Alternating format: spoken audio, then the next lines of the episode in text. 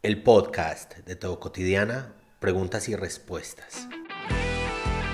Existimos en un mundo caótico, lleno de odios, miedos y angustias. Se hace urgente volver a Jesús, volver al Evangelio, volver al mensaje de bienestar y de esperanza, volver al amor a Dios, al amor propio, al amor por el otro. Teo Cotidiana.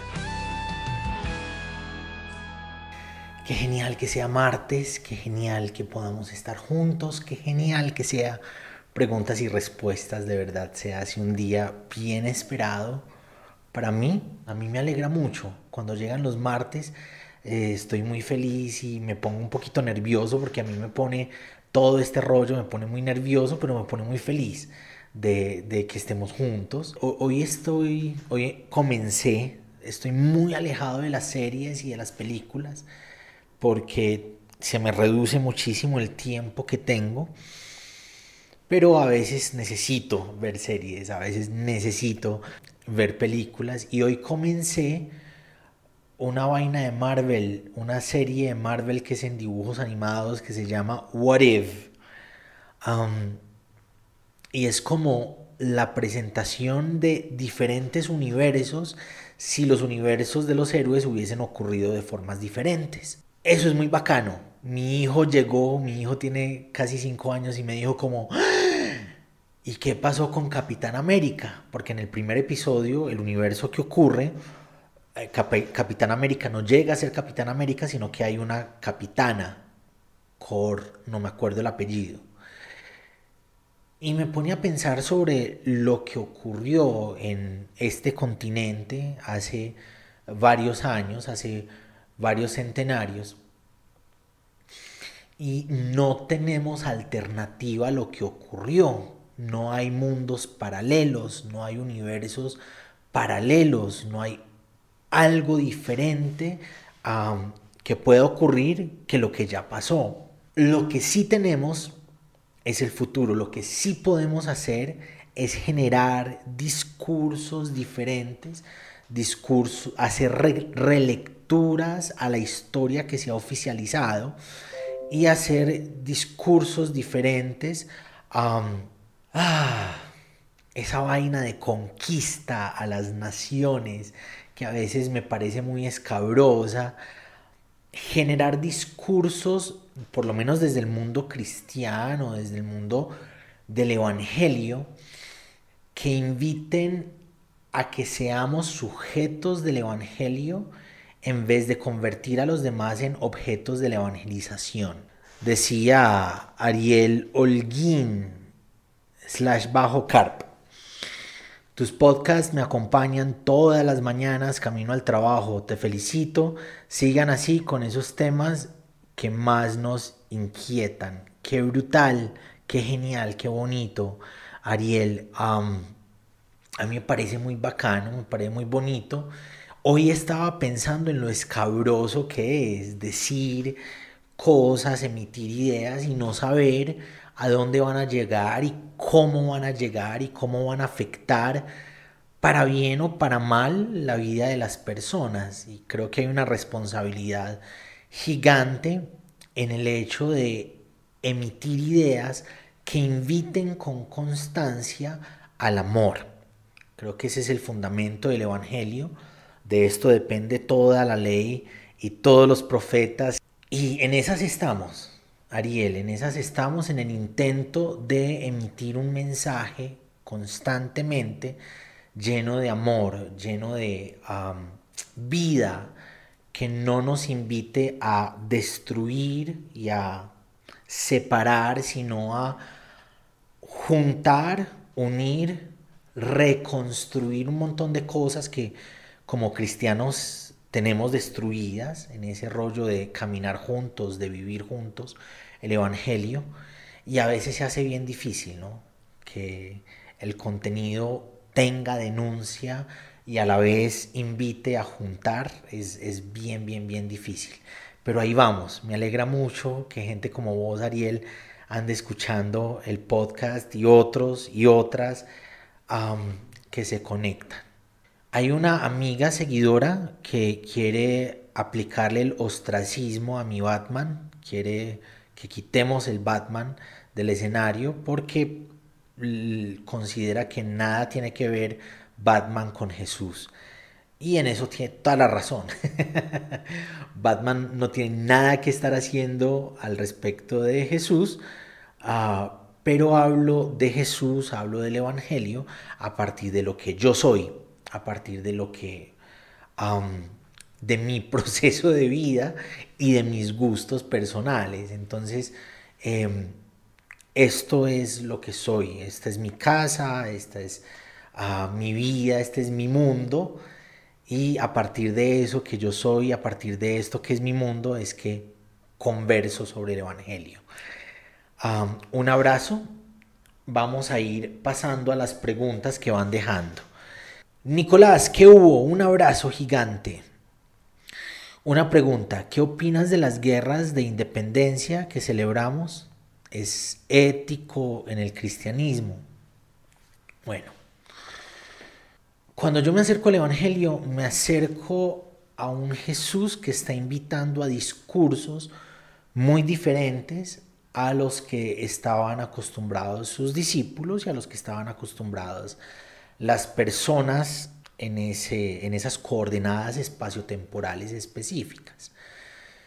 Entonces, lo normal era hablar de y vivir un Dios de guerra, los relatos desde que estaban niños, que se contaban en las casas alrededor del pan, alrededor de la hoguera, era sobre el Dios que había vencido a los malos, había, se había hecho del lado de Israel, el pueblo al que pertenecían, y había derrotado a quienes, quienes habían querido acribillar a Israel. ¿no? Y hay un montón de escenarios sangrientos, ah, viscerales, que nos gustan mucho, sobre las espadas y David cortando la cabeza de Goliat y ah, un montón de muertos y de muertas y de sangre. Esos relatos pues los leemos tras las letras, pero el lugar, el escenario, es un montón de gritos y es un montón de sangre y es un montón de expresiones y de... Oh. Y Jesús propone ideas que distan de esa gloria de la guerra. Incluso cuando Juan en algún momento le preguntó que si pedían que bajara fuego del cielo sobre la ciudad que no los había querido recibir, no había querido recibir el mensaje que estaban proponiendo y que estaban dando. Entonces Jesús lo mira y le dice, no has entendido de lo que se trata.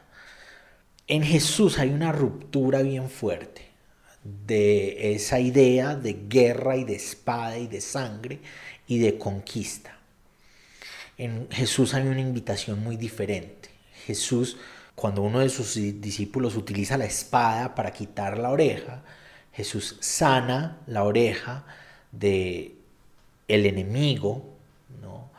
Y reprende, hace que vuelva a envainar la espada el discípulo que la usó. Jesús tiene un discurso de amen a los enemigos, un, discurso de dignidad a partir de actos dignos, pero que dejan mal parados a los enemigos, pero que no tiene que ver con la violencia decir si está bien o no está bien celebrar las independencias, no creo que esté en mis manos. Yo apunto cuál es el discurso del Evangelio. Había otro contexto, ¿cierto? En las cruzadas, en las guerras de independencia, había otro contexto. Nosotros tenemos acceso a fuentes que podemos usar. Creo que debemos trascender el discurso de lo heroico, ponernos, bajarnos un poquito más al, discurso humano. Eran personas, tanto los de un bando como los de otro bando eran personas, eran eh, esposos, esposas, hay hijos que quedan huérfanos. Y creo que hay denuncias por hacer, por lo menos desde, desde la relectura historiográfica, hay denuncias por hacer dentro de todos esos movimientos de violencia y de guerra y de intromisión militar, sin la necesidad de que eso no haya existido, existió, como les decía al comienzo, no tenemos alternativas, no tenemos multi-universo al, al, que podamos acudir y si tal cosa hubiera ocurrido diferente, seríamos mejores. Hay demasiadas variables, hay tantas variables como existen personas y uh, no sabemos qué pudo qué no pudo haber ocurrido. Podemos mirar esos sucesos con un ojo crítico, podemos mirar hacia adelante en la búsqueda de aplicar el Evangelio como hemos podido acceder a él cuando logramos despejar un montón de dogmas y tradiciones y cuando logramos despejar un montón de mensajes que nos han dado un montón de gente que es famosa y es gente que avala la esclavitud porque en la Biblia lo dice y avala la violencia porque pues el pueblo de Dios ejerció la violencia y salen a avalar. Hace unos días vi una foto de cristianos que estaban orando por personas armadas ah, porque pues eh, Dios avala los ejércitos y toda esa vaina creo que es importante mirar hacia adelante e insistir en un evangelio que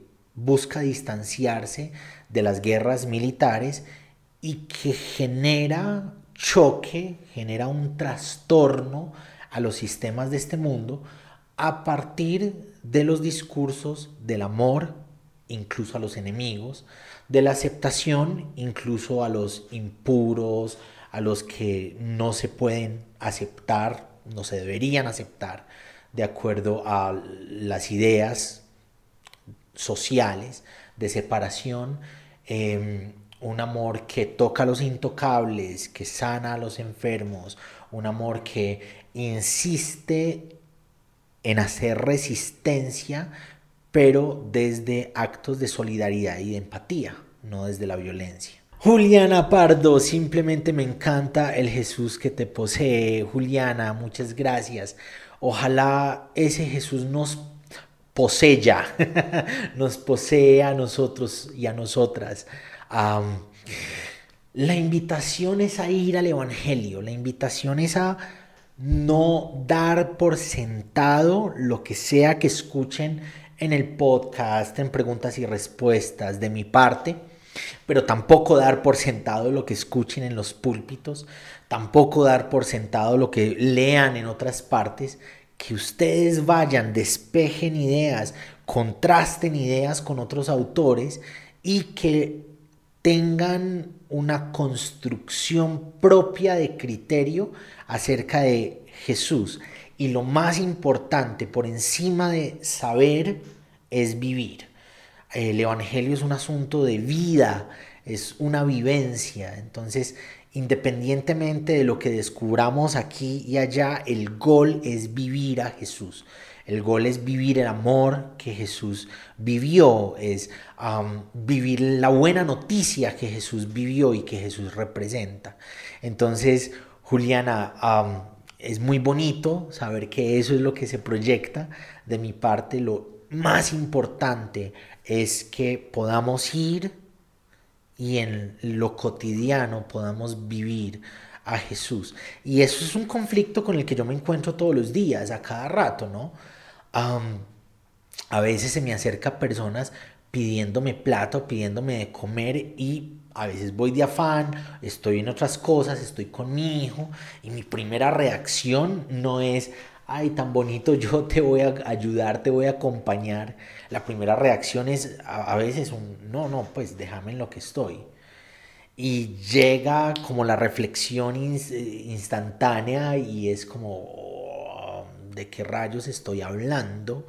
Si no vivo el reino de Dios en estas vainas cotidianas que son, parecen chiquitas, pero que nosotros podemos ser el cielo de Dios para ese habitante de la calle que nos pidió pan y café, o para ese vendedor, vendedora que está con la familia de hijos, intercambiando dulces por alguna moneda. ¿Cómo podemos ser el cielo, la salvación de Dios para las personas eh, de nuestro día a día, ¿no? en nuestro trabajo, en con nuestros vecinos, en nuestra familia, en nuestra casa, donde nos conocen con toda y a veces saben que ese Jesús no nos posee tanto, cómo podemos ser el cielo de Dios para las diferentes uh, cotidianas en las que existimos. ¿no? Creo que ese es el gol gigante. Un abrazo, Juliana Pardo. Por comentarios como el de Batman es que me alejo cada vez más de los santos y me acerco los que contaminan. Sí, sí, yo, yo creo que esa es, esa es la lógica que encontramos de Jesús en el Evangelio. Es un Jesús que dista de muchas comunidades que son las que sí son, nosotros los santos, nosotros los dignos, nosotros los del honor, nosotros los que estamos por encima de los que dictamos la interpretación correcta de los escritos, y esos, los intocables, los que no son, los impuros, eh, los, quienes, los y las quienes pecan, que están alejados de Dios, que están alejados de nuestro honor, que están alejados de nuestra santidad y nuestra grandeza, Jesús opta por estar más cerca de los de abajo que de los santos, ¿no? Ah, y nos propone una santidad completamente diferente a la convencional y en la santidad de Jesús ah, somos invitados a alejarnos de nuestras divinidades, de nuestras santidades, para ir y dejarnos tocar, ser con las personas que viven según el discurso social, según el discurso convencional, en contaminación y en pecado. Jesús opta por ir a esos que son distantes y opta muchas veces por perder la honra que algunos de esos de arriba le están ofreciendo, ¿no? Cuando invitan a alguien a comer en la casa, están honrando a esa persona dentro de los paradigmas de la época, ¿cierto? Jesús es un campesino judío y los fariseos lo invitan a comer. Lo están honrando, lo están subiendo de estatus, están asumiendo este campesino judío que enseña de pueblo en pueblo tiene la misma honra que nosotros. Y hay un juego de poderes, ¿no?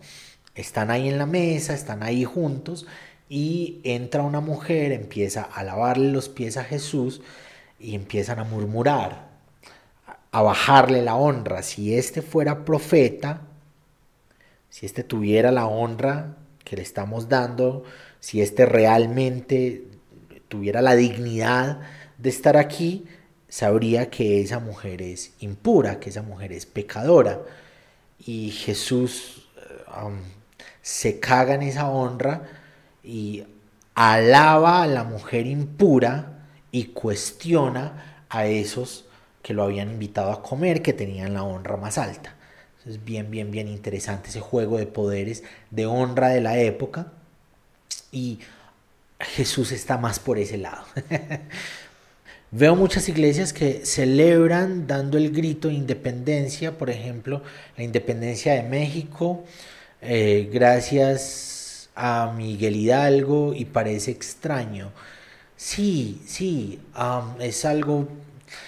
Tenemos todavía una cultura muy semejante a el espíritu de Juan, hablo de espíritu no en términos místicos, no en términos espirituales, más aludiendo a la actitud de Juan cuando pidió que cayera fuego del cielo sobre la ciudad, o la actitud de el que desenvainó la espada y cortó la oreja. Em, y esa actitud Jesús la cuestiona, ¿no? Jesús está distante de ella. Ustedes no han entendido de lo que esto se trata. No es una vaina de poder militar y de espadas, no es una vaina de fuego que cae del cielo, eh, para consumir y dañar a las personas y sus comunidades. Es una vaina de amor al prójimo, de entrega, de empatía, de solidaridad constante por quien la necesita. Keren, pensando en el amor que se da sin reserva, ¿cómo ves el límite entre amar, servir sin esperar nada a cambio y estar en una relación tóxica abusiva, sea esta eclesial, romántica, laboral? Ok, ¿cómo comienzo esta respuesta? Se me, se me ocurren un montón de cosas, Keren, porque precisamente hace unos días sacamos un episodio sobre las iglesias tóxicas y la invitación del, episodio es a irse de las iglesias tóxicas, a dejar atrás la toxicidad que emite, que emanan algunas iglesias con algunos discursos, ah, con algunas actitudes. Y creo que es importante esa invitación, sea cual fuere la relación de toxicidad, porque daña, porque mata. Ahora, en lo personal, en mi relación familiar, hemos tenido momentos de conflictos de poder en el que o bien yo o bien Sara se ha querido montar por encima del otro con las ideas, con lo que piensa que debe ser. Entonces, dentro de los marcos y con unos límites de respeto, Creo que es importante saber hasta dónde se puede construir y saber hasta dónde se quiere construir con la pareja. ¿no? En nuestro caso, en medio de todo lo malo que hemos vivido, hemos decidido construir. Y eso nos ha traído aquí a un punto en el que podemos decir, en este momento estamos en el paraíso, en muchos aspectos de la vida familiar, ¿no? en otros no tanto y seguimos construyendo. El asunto es que los textos bíblicos no deben, no pueden ser usados para legitimar ah, relaciones de abuso en ninguno de los casos. Jesús es un referente que se levanta en contra del abusador, el abusador de la religión, el abusador político. El discurso de Jesús es a favor del abusado, y en contra del abusador. Y ese debe ser nuestro discurso desde el Evangelio. El amor todo lo puede, todo lo soporta, todos los todos que hay en ese texto, ¿no? que creo que está en Corintios. El referente, la clave de ese amor no es una relación de abuso. la clave de ese amor es un Jesús que confronta y que dignifica, confronta a quien abusa y dignifica al abusado, ¿no?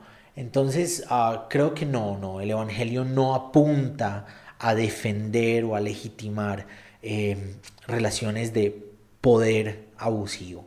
¿Qué libros nos recomiendas para leer? En este momento, Dorelvi, estoy leyendo un libro de Marcos Baker. Comencé a leer el comentario que Marcos Baker, el profesor Marcos Baker hace a Gálatas. Me encanta la forma en que él aborda los textos, me encanta la bibliografía que usa. Em, hay otros autores que ya he venido estudiando en, las citas que hace eh, y me gusta mucho porque es una persona de procesos. ¿no? El hombre es alguien que estudió eh, teología en Estados Unidos. Creo, creo, creo que estudió teología reformada.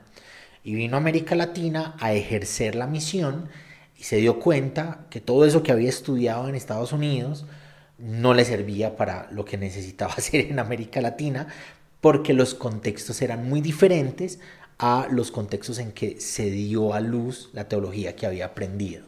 Entonces uno va encontrando procesos en sus libros. De él conozco cuatro libros, tres que he leído y uno que estoy, el que empecé a leer hace poquito, y uno nota los procesos, cómo va cambiando, cómo va como madurando ideas entre un libro y otro.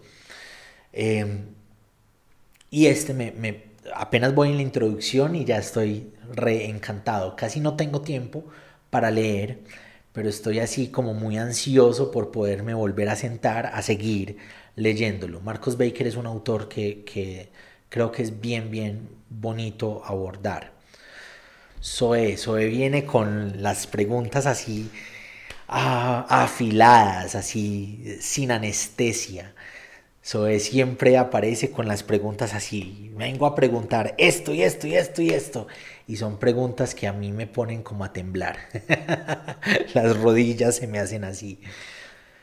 Zoe, ¿alguien homosexual o bisexual puede dirigir una iglesia? No tengo nada en contra de esas personas, solo quiero saber qué piensas. Zoe, esta pregunta la han hecho en otros momentos, ¿cierto? La, la he contestado en otros momentos de preguntas y respuestas. Iglesia tiene que ver con comunidad, con una comunidad que se junta en torno a una idea. La idea de la iglesia cristiana es Jesús. Nosotros en, nuestras dinámicas de organización hemos sistematizado una especie de moralidad, ¿no? Entonces nuestros pastores son los más morales, son los que actúan dentro de nuestras categorías de santidad. Y los que están abajo son los eh, menos santos, pues que en algún momento algunos pueden escalar la santidad y poder llegar a ser predicadores y pastores y los que cantan en el púlpito. Yo no creo en esa sistematización vertical. Yo creo que todos y todas somos llamados de alguna manera a aportar en el pastorado. Y mi lógica es muy básica, muy simple, muy cuadriculada. Cada persona tiene algo por aportar y cada persona tiene algo por recibir. En ese sentido, creo que todos y todas, sin importar cuáles son nuestros gustos sexuales, nuestras preferencias culturales, nuestras realidades sociales, puede acompañar pastoralmente a otros. Muchos no están de acuerdo con eso. Está bien, no vayan a iglesias pastoreadas por alguien reconocido homosexual o reconocido bisexual. Otros encontrarán valor en comunidades que tengan por pastor no que dirija, porque hemos entendido esa vaina del pastorado como eso, como una dirección, como alguien que tiene el poder, como alguien que está en la cabeza de la estructura.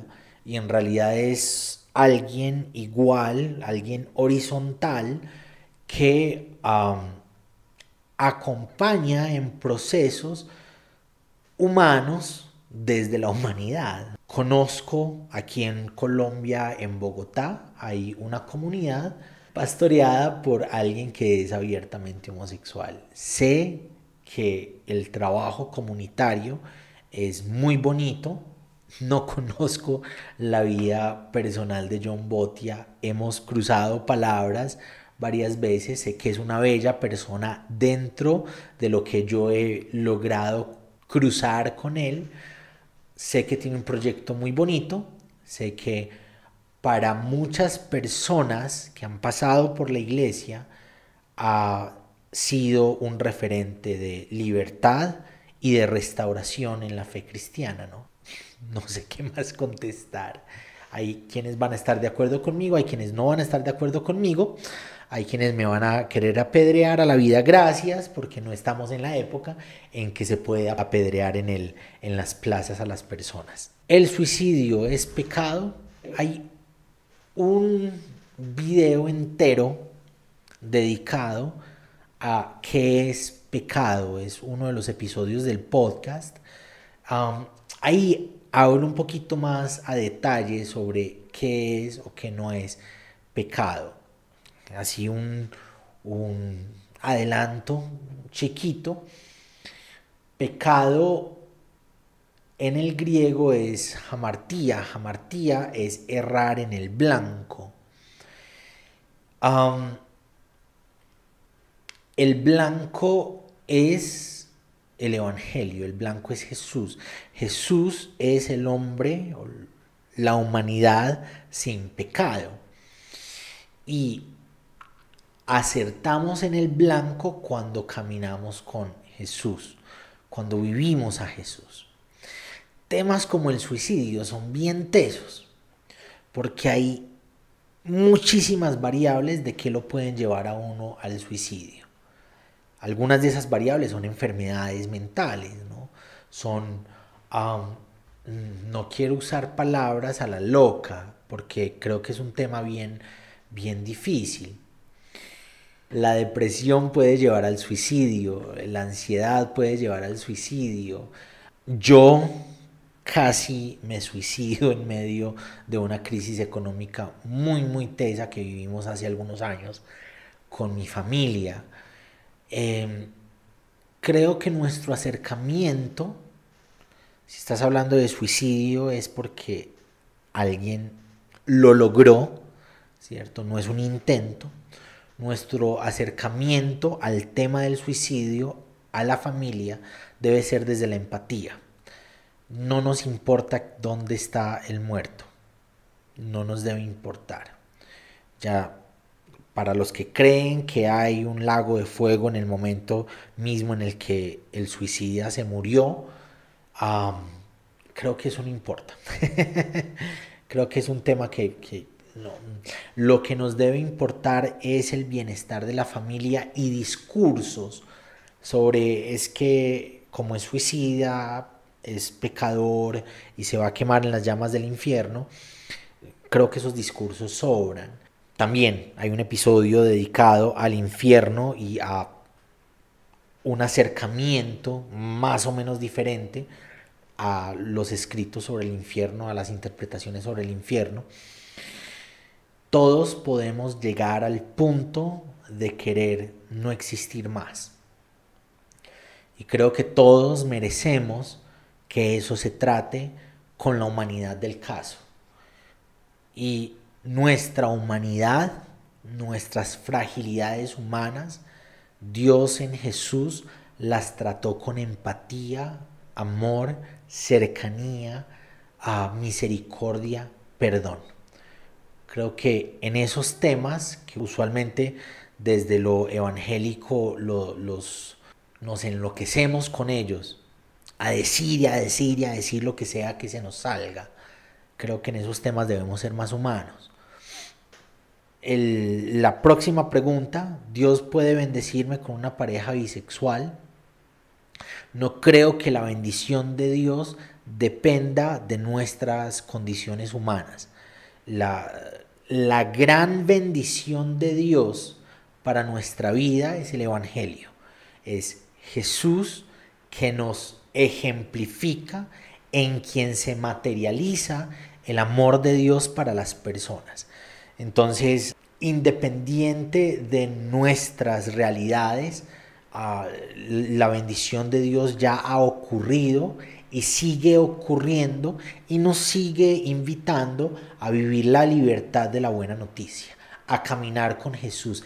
Y en ese caminar constante con Jesús, Dios va a transformar de nosotros todo lo que necesite ser transformado.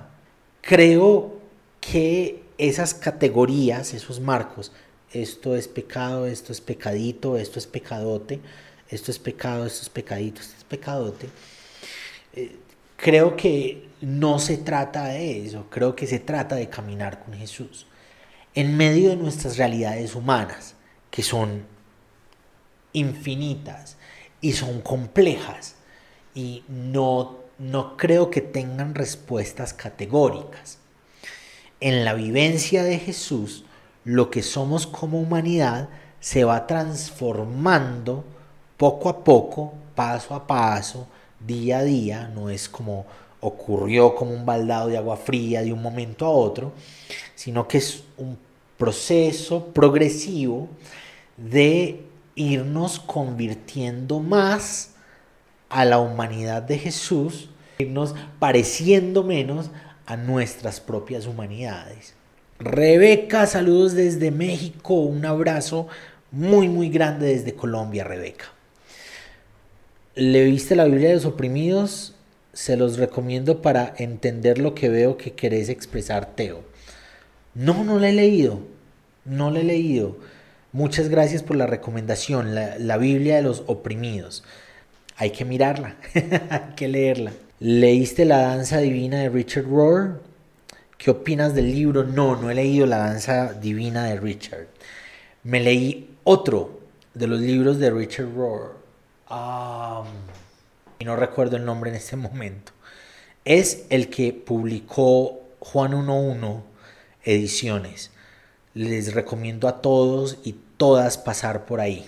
Juan 11 Ediciones publica libros muy, muy, muy desafiantes desafían lo que siempre hemos pensado, lo que siempre hemos creído. Y eso es importante. En estos días estaba pensando al respecto de eso y es que a veces creemos que hemos leído mucho. Y a veces hemos leído 20, 30, 50 libros, pero son personas que dicen las mismas cosas a partir de las mismas ideas. Entonces no leíste 20, 30, 50 ideas. Leíste una misma vez la misma idea desde diferentes perspectivas, que está bien, pero es importante leer autores que cuestionan esta idea que tenemos como entronizada, como que no se puede mover de ahí, como que esto es inamovible, esto no se debería quitar de donde está es importante leer autores que dicen cosas diferentes. Y es ahí cuando enriquecemos ah, lo que estamos pensando y cuando podemos tomar decisiones con criterio. ¿no? creo que Juan 1.1 invita a eso, invita a pensar, invita a tomar decisiones con criterio. Muchos de sus autores van a decir cosas que ah, no estamos acostumbrados a leer o escuchar pero esas cosas, esas ideas que incomodan, las ideas que ya están como preestablecidas en nosotros, son las que nos mueven a enriquecer lo que queremos pensar acerca de lo divino. ¿Cómo podemos estar seguros de que Jesús es el camino? Creo que es importante establecer un diálogo interreligioso, como me respondiste la vez pasada. Sí, mm, la seguridad de Jesús como camino tiene que ver con la experiencia de caminarlo. Em, no tiene que ver con un sistema de ideas. En eso los apologistas, eh, los que son renombrados, reconocidos como apologistas, me van a odiar, em, van a estar muy en desacuerdo, pero Jesús como verdad, Jesús como camino, Jesús como vida, parte de la experiencia de vivirlo, eh, no de la sistematización de unas ideas fácticas que nos lo prueban o algo así. El Evangelio se invita a vivir a partir de la fe. Y la fe, en el pensamiento platónico, por ejemplo, eh, es, un conocimiento por allá relegado, es un conocimiento popular, es un conocimiento que no va más allá, que vive simplemente la experiencia de los sentidos, ¿cierto? Lo que estoy diciendo no es una invitación a no pensar. Nosotros existimos en contextos de pensamiento y debemos ser responsables de pensar lo que pensamos de una forma coherente desde, desde el conocimiento, pero tenemos que recordar que el Evangelio se dio a luz a partir de un movimiento campesino, a partir de personas iletradas, ¿cierto? Pues ese concepto iletrado va a entrar en un montón de discusiones a la hora de eh, estudiar desde lo historiográfico, porque tenemos un montón de preconcepciones, entonces algunos autores van a decir que iletrado es que los campesinos que seguían a Jesús no sabían leer y escribir. Otros van a decir que sí, que sí, que sí podían leer y escribir, pero hay una acusación de iletrados, entonces hay, hay unas personas que si tienen las letras y estos campesinos seguidores de Jesús no tienen las letras, por lo menos no como lo tienen estas otras personas. Son personas del campo y del trabajo. Y es en esas experiencias del día a día, con cuentos, con imágenes sencillas, con imágenes, Jesús compone parábolas diciendo que el sembrador salió a sembrar y habla del sembrador que sale a sembrar porque todos los días, mientras camina y desde que está bebé, desde que está niño, ve sembradores que salen a sembrar. Em, Jesús compone parábolas con mujeres que amasan, ah, con la masa del pan que se leuda. Jesús ve todos los días a su mamá amasando la masa del pan para el desayuno. Entonces es a partir de la experiencia de los sentidos que en ese contexto, que en esas realidades se invita, se invitó a entender a Jesús como camino, verdad y vida. El agua moja. ¿Cómo sé que el agua moja? Porque abrí la canilla, salía el agua, metí la mano y me mojó, ¿cierto?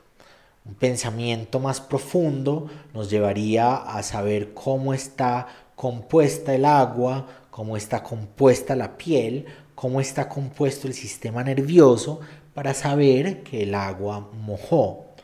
También nos lleva a interesarnos al respecto de cómo es la sensación, tanto subjetiva como comunitaria, del agua mojando.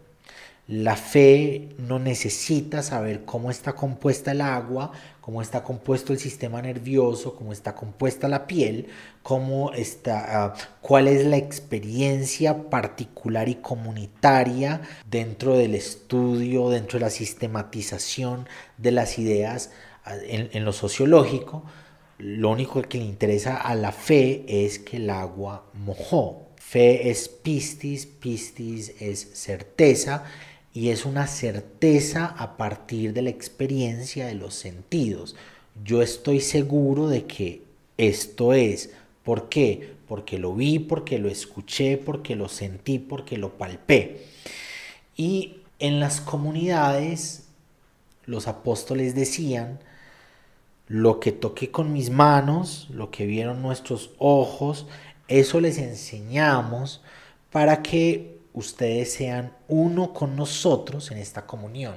Es decir, les decimos lo que vimos, les decimos lo que tocamos, les decimos lo que experienciamos para que ustedes logren ver, logren tocar, logren experienciar.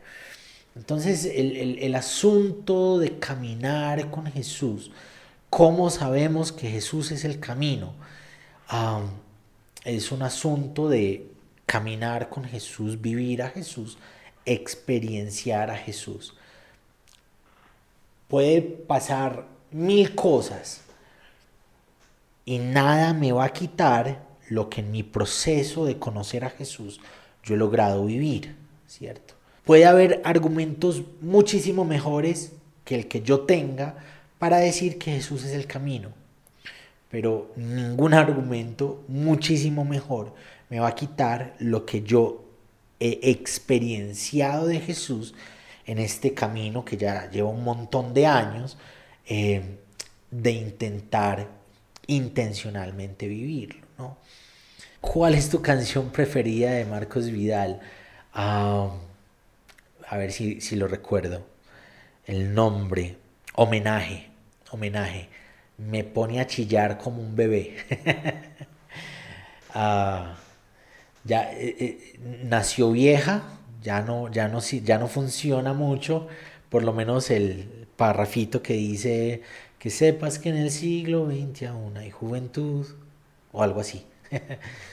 que sepas que en el siglo XX aún hay juventud, que buscan tus caminos y que te aman Oh, que claman como aquellos del camino de Maús. Queremos que estés aquí, Jesús.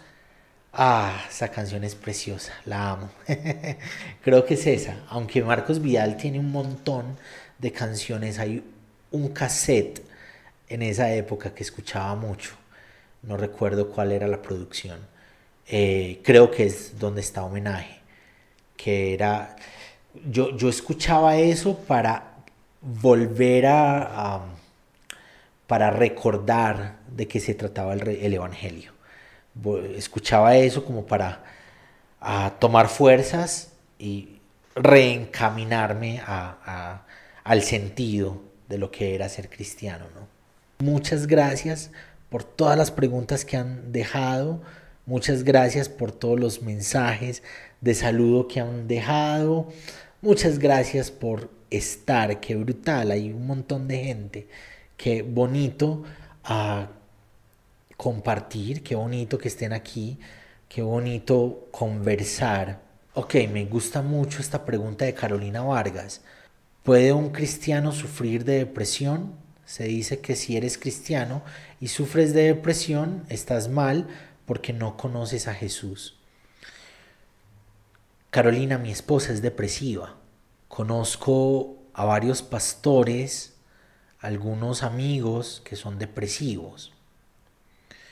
La depresión es una enfermedad, es, es un asunto patológico. Imagínate que dijéramos algo así como el que tiene cáncer no es cristiano, porque si le da cáncer es porque no conoce a Jesús. O el que tiene X enfermedad, migrañas, gripas. El pentecostalismo decía ese tipo de cosas hace un montón de años atrás. Si uno se enferma es porque no ha conocido a Dios, porque Dios es sanación para la vida. Y la depresión necesita acompañamiento profesional, necesita acompañamiento psicológico y también necesita acompañamiento, no sé cómo se dice, químico. Creo que es irresponsable por parte de nosotros como cristianos, como iglesia, definir, decidir que si alguien tiene una enfermedad de tal o cual categoría, eso no es cristiano eso no es cristiana.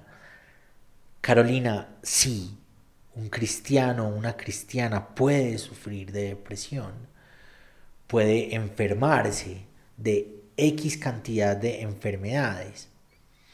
Muchas veces Dios no significa la sanación específica de la enfermedad. A veces la sanación de Dios tiene que ver con Dios acompañando los procesos de sanación en medio de las enfermedades que se tengan, incluyendo la depresión y todos los elementos que giran, giran en torno a la depresión. Creo que mucho de eso tiene que ver con con que es una enfermedad que no entendemos, que es desconocida, que no tiene como explicaciones físicas o elementos físicos, pero sí tiene explicaciones químicas, sí tiene explicaciones emocionales. De hecho, creo que no es tan fácil no ser depresivo dentro de los contextos laborales, urbanos, en los que todos existimos. Somos cristianos, somos cristianas, podemos enfermarnos. Ser cristiano, ser cristiana no quiere decir que seamos extraterrestres. Ser cristianos, ser cristianas quiere decir que caminamos nuestros procesos de vida, intentamos caminarlos de la mano de Jesús, de sus enseñanzas, de su mensaje, que va acompañándonos en nuestras necesidades y que va volviendo de nosotros una proyección de su salvación en las cotidianas de otros, de otras. Pero creo que es irresponsable decir que alguien es o no es cristiano por, porque tiene o no tiene depresión. Los invito, las invito todos los martes a las nueve y media de la noche, a menos de que pase algo muy grave, aquí vamos a estar conversando, hablando contestando preguntas. nada de lo que yo diga es absoluto. Todo de lo que yo diga es cuestionable, necesita ser cuestionado. Cuestiónenlo, por favor. Ah, pónganlo en contraste con otras ideas, busquen otros autores, busquen otros, otras personas que están haciendo cosas en las redes, busquen sobre todo a cualquiera que esté contradiciendo lo que yo digo y así van a aprender un montón de mí y de otros y de otras. Feliz noche, ojalá pasen por aquí a las nueve y media de la noche la próxima semana para que podamos contestar un poquito más de las preguntas que se vayan haciendo. Muchas gracias, mucha alegría. Buenas noches, teocotidianos y teocotidianas. Gracias por acompañarnos hoy en el podcast de Teo Cotidiana. Te espero para que reflexionemos juntos en el nuevo episodio.